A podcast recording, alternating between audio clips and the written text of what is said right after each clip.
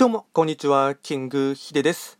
そしていつもこちらのラジオの収録を聞いていただきましてありがとうございます。トレンド企画とは、トレンドと企画を掛け合わせました造語でありまして、主には旧世企画と、あとはトレンド、流行、社会情勢なんかを交えながら、毎月定期的にですね、一泊水星から旧歯科星までですね、合計9つの星の、ま運勢とか開運行動をですね、情報発信しておりますので、ぜひともですね、そういったものに興味関心がある方はフォローなどをしていただけると励みになります。で、今回話をしていきたいテーマといたしましては、ちょっとタイトルどうしようか迷っていますが、まあ、端的に言ってしまいますと、もっとですね、まあ、ニュースとかですね、経済にですね、興味関心を持ちましょうという話をですね、していきたいかなと思います。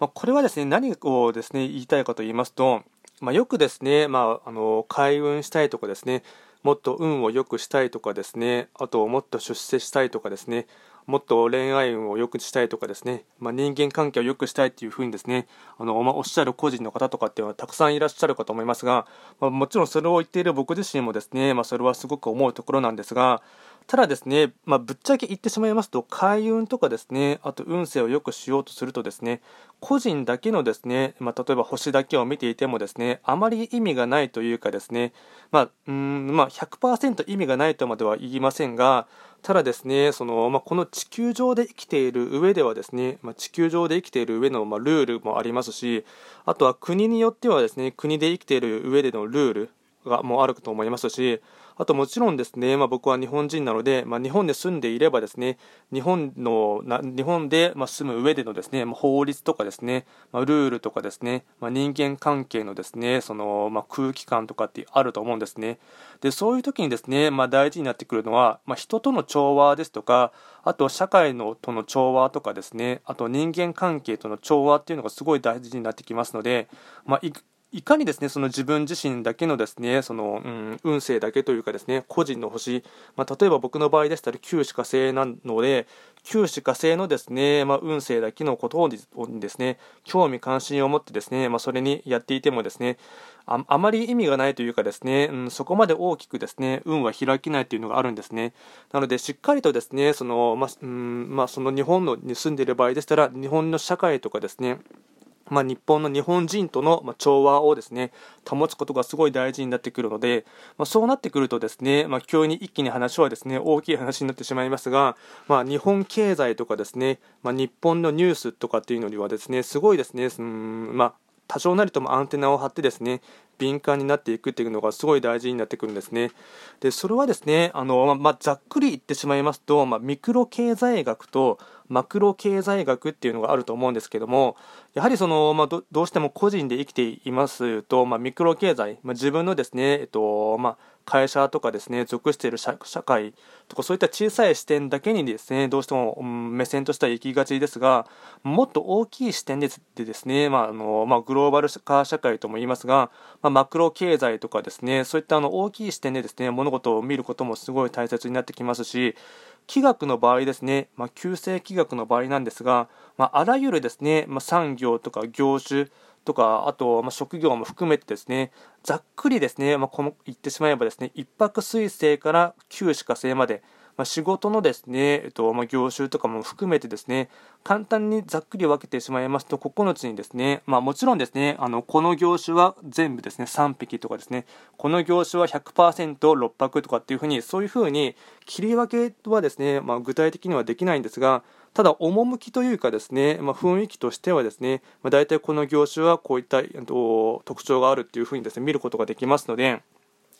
まあ、そういうふうに見ていきますと、まあ、のやはりですねその社会にはですねどうしても、まあ、春、夏、秋、冬っていうですね季節の移り変わりもありますので、まあ、そういうふうにですね、まあ、の見ていきますと、まあ、ざざっくりと見ていけばですね、まあ、ん社会の雰囲気とかですねあと今後こういった流れになりそうだなっていうですね予測が立ってくるんですね。でこの予測が立ってくるっていうのはですね毎日ですね、まあ、定期的にニュースとかですねあのまあ、興味関心を持ってですね見ていくっていうですね癖をつけることが大切になってきますしあとですね、まあ、傾向も見えてくると思いますしあとはそういったものに興味関心を持たないとですね、なかなかその、うん、アンテナがですね、うん、ピンとですね、気づきが得られないというところがありますので、なので、まあ、うん、そうですね、まあ、僕自身もですね、まあ、正直ですね、あまり、まあ、10代の頃とかですね、ま20代前半の頃っていうのはですね、まあ、正直政治とかですね、経済とかっていうものにはですね、あまり興味関心を持っていなかったものですから、まあ、あまりですね、人のことは言えないんですけども、ただそれですとなかなかですね、うん、まあ、マッチさせるというかですね、いいように自分が思っているような、思い描くようなでですね、えっと、人生を描くためにはですね、やはり日本経済とかですね、そういったものにですね、多少なりとも精通していないとですね、なかなかですね、うんまあ、難しいというのがあるありますので、なので、まあ、のこれででですね、まあ、必ず毎月定期的に日経新聞を取った方がいいとかっていうことは言わないですが、ただですね、まあのま、ニュース、ま、特にですね、今でしたらネネットニュースでいくらでもですね、あの探すことはできますので、ま、別に新聞を取る必要はですね、100%はありませんが、ま、ただですね、まあ、のなていうんですかね、ゴシップネタのですね、芸能ニュースだけにですね、あのまあ、ヤフーニュースとかばっかを見てしまうよりかはですね、まあ、多少なりともですね、アンテナを張ってですね、まあ、政治経済とかをですね、あのま、簡単に見ていくっていうですね、癖をですね、ま、習慣をつけることは大切になってきますので、なので、もっとですね、まあ、まあ、日本経済ですとか、日本の政治にですね、まあ、少しなりとも興味関心を持ちながらですね、生きていくっていうのはですね、すごい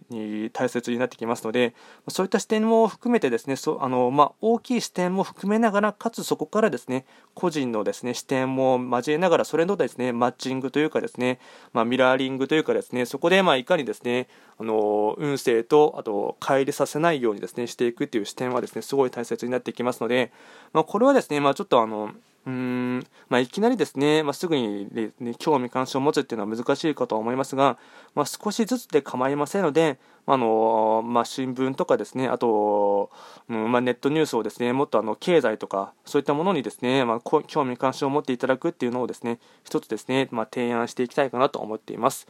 まあ、今回は簡単にですね、まあ、もっとですね、まあ、ニュースとかですね、まあ、経済にですね、もう少しあの興味関心を持ちましょうという話をさせていただきました。